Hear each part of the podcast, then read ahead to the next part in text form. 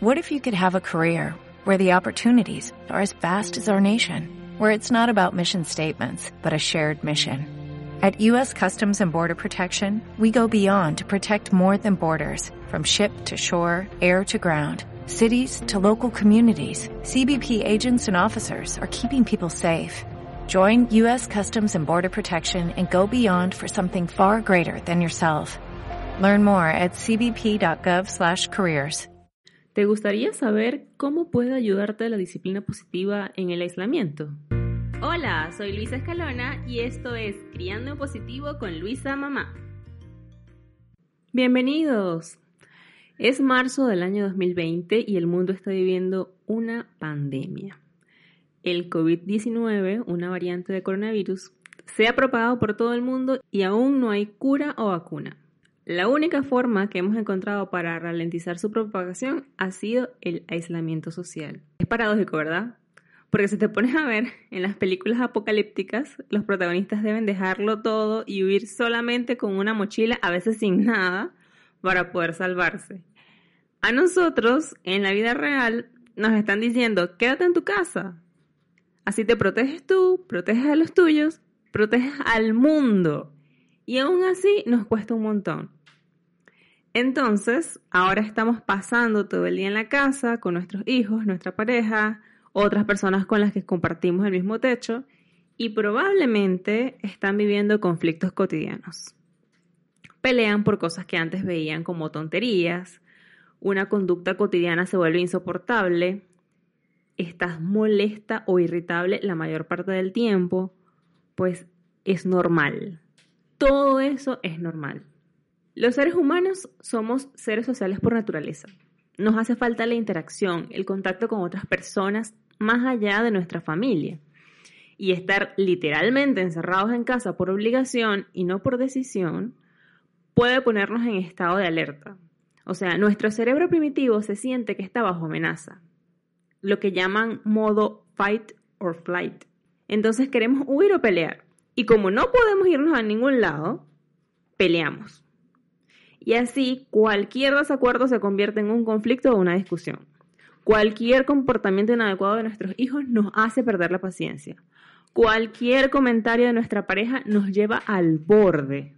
¿Cómo puede ayudarte la disciplina positiva a vivir el aislamiento? Comenzando por ti. Y ojo, no se trata de que vas a vivir cada día en una burbuja pretendiendo que todo está bien, que no está pasando nada, que tienes que mantener siempre una sonrisa, una actitud de sí, vamos aquí, todos podamos salir de esta, este, esto es una oportunidad para aprender, para crecer. No.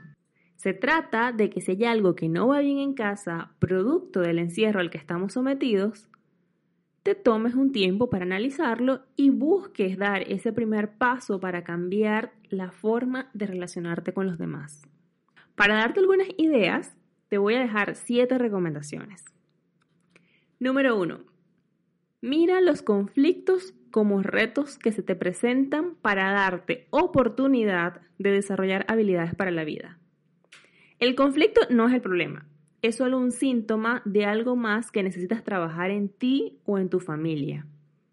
Número dos, enfócate en buscar soluciones, no en sobreanalizar el problema. Muchas veces ante un problema nos quedamos pegados pensando qué pudimos hacer diferente, cómo nos afectó X o Y situación, o buscando quién es el culpable de que haya pasado eso. La verdad es que no podemos cambiar lo que ya pasó, pero sí podemos buscar alternativas viables que nos sirvan para resolver el conflicto y seguir adelante. Número 3. Disfruta tiempo de calidad con cada hijo y tu pareja por separado. Parece imposible, pero no lo es. Encerrados y todo, puedes buscar actividades atractivas para cada hijo y los invitas a que las hagan contigo mientras sus hermanos hacen algo más. Y cuando los niños se duerman, puedes pasar tiempo solas con tu pareja.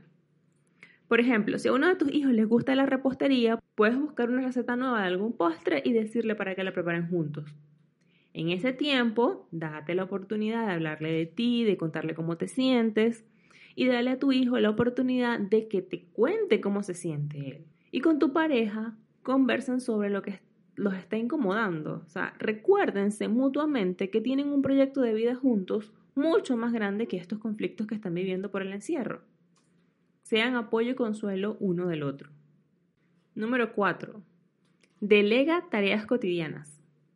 Esta es una oportunidad maravillosa para darles responsabilidades a los niños en casa, ya que tenemos tiempo para entrenarlos y para que practiquen bastante con nuestro apoyo y compañía. Enséñales a poner recoger la mesa, a meter una carga de ropa en la lavadora, trapear el piso, lavar platos, regar plantas. Todos esos quehaceres son oportunidades para desarrollar sentido de pertenencia e importancia en el hogar, para que ellos se sientan útiles, para que aprendan a ser autónomos. Dales la oportunidad de hacer las cosas por ellos mismos. Número 5. Practica frases de aliento. Cuando estamos acostumbrados a decir muy bien a todo, la rutina nos arrastra y no nos percatamos de cómo podemos alentar en lugar de elogiar. Ahora que la rutina es más lenta o incluso no tiene rutina, puedes tomarte el tiempo para no ser tan reactiva a lo que hagan tus hijos y alentarlos. Por ejemplo, he notado que cada día pones la mesa mucho más rápido. Gracias por regar las plantas en las mañanas. Aprecio tu esfuerzo por limpiar el piso cuando se ensucia. Con práctica puedes ir disminuyendo cada vez más los halagos, el uso del muy bien, el qué bonito y utilizar más frases de aliento que se enfoquen en el proceso, en el esfuerzo que está poniendo tu hijo por alcanzar una meta, por cumplir un objetivo. Número 6. Hagan reuniones familiares. Lleguen a acuerdos sobre estos días de convivencia ininterrumpida. Empiecen por agradecerse mutuamente lo que están haciendo unos por otros, planteen cuáles son los problemas o retos que están viviendo como familia y entre todos busquen soluciones. Hagan una lluvia de ideas, elijan una, una de las ideas con el consenso de todos, comprométanse a cumplirla y culminen la reunión con una actividad grupal divertida. Puede ser guerra de almohadas, un juego de mesa, cosquillas, algo que todos disfruten. Por lo general, las reuniones familiares se hacen una vez a la semana pero en la newsletter de Disciplina Positiva nos comentaban que en esta crisis muchas familias las están haciendo a diario y les funciona. ¿Qué discuten todos los días? Bueno, ¿qué hará cada quien ese día? ¿Cómo planean pasar su día? ¿Qué responsabilidades del hogar van a asumir ese día? Todo eso se puede acordar en una reunión familiar. Y como las soluciones se hacen con el consenso de todos, se escogen con el consenso de todos, es mucho más factible que los niños cumplan con lo que allí se acordó. Se sientan comprometidos a cumplir con lo que allí se acordó. 7. Cuídate. Es la última, pero la más importante. Necesitas cuidar de ti, de tu bienestar emocional.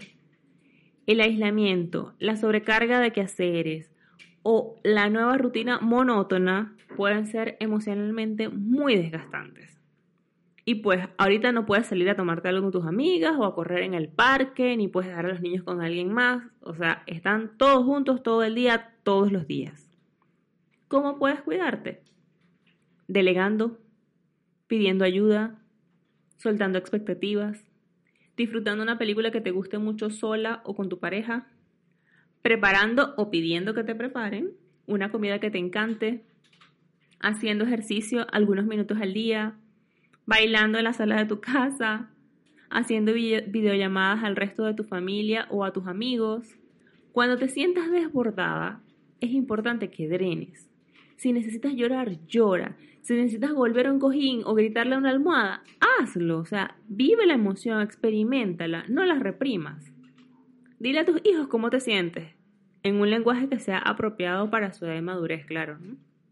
¿no? intentes ser una super mamá que le pone buena cara a todo todo el tiempo. Sé un ser humano que expresa sus emociones, que de verdad estás dispuesto a vivir la emoción para que no te domine. Lo que reprimes termina saliendo por otro lado, en una dolencia física, agotamiento mental, y esa no es la idea. También necesitas tomarte un break de la monotonía de la cuarentena y hacer algo que te llene de alegría, de entusiasmo, que te permita oxigenarte por unos minutos para que puedas afrontar de mejor manera esta situación tan complicada. Como a mí me gusta ofrecer soluciones, te quiero invitar a un club gratuito para mamás que creé para que nos reunamos virtualmente dos veces a la semana. Ingresa en luisamamá.com barra club para que veas de qué se trata, cuáles son los horarios, cuáles son las instrucciones a seguir, porque te puedes suscribir y participar en la reunión que tú escojas, lo que tú quieras. No es algo estructurado, no es un taller, no es un curso, es simplemente un grupo de mamás que se reúnen para acompañarse emocionalmente y darse apoyo durante estos días tan difíciles de aislamiento social. De corazón, espero que estas recomendaciones te sean de utilidad y que te ayuden a vivir más fluidamente el aislamiento, que encuentres tu propio balance entre amabilidad y firmeza en medio de esta crisis que nos ha tocado vivir Espero que tanto tú como tu familia estén bien, que no se expongan al peligro, que se queden en casa y que mantengan su fe y fortaleza como el equipo que son. Si hay algo que ha quedado claro con todo esto es que el interés individual quedó a un lado. Para vencer la crisis debemos actuar en pro del interés colectivo, que es nada más y nada menos la vida de otros seres humanos. Si te gustó este episodio, deja un comentario, compártelo con tus amigos y visita luisamamá.com barra DP, las iniciales de disciplina positiva, para consultar información sobre los cursos, talleres y acompañamientos que ofrezco como facilitadora certificada. Visita mi canal de YouTube Luisa Mamá y sígueme en Instagram arroba soy Luisa y arroba criando impositivo para que no te pierdas de ninguna publicación. Chao, hasta la próxima.